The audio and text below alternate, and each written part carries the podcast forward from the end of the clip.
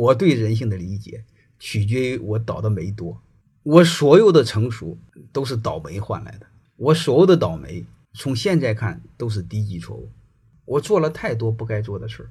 你比如你们有时候问我海外留学，我做过，然后我还做过往海外输送那个中文老师，然后还和别人合伙失败过。还有我说了太多不该说的话，做了太多不该做的事儿。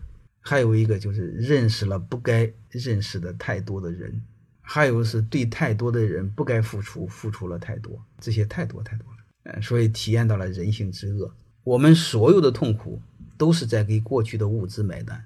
当你无知的时候，你认为你犯的错误很高级；当你走过来之后，你突然会发现你犯的错误都很低级。有时候回望过去啊，真的是伤痕啊，就是内心嗯很受伤。但是这就是人生啊。当你们和我倒霉差不多的时候，我相信你们比我更了解。欢迎各位同学的收听，可以联系助理加入马老师学习交流群：幺八九六三四五八四八零。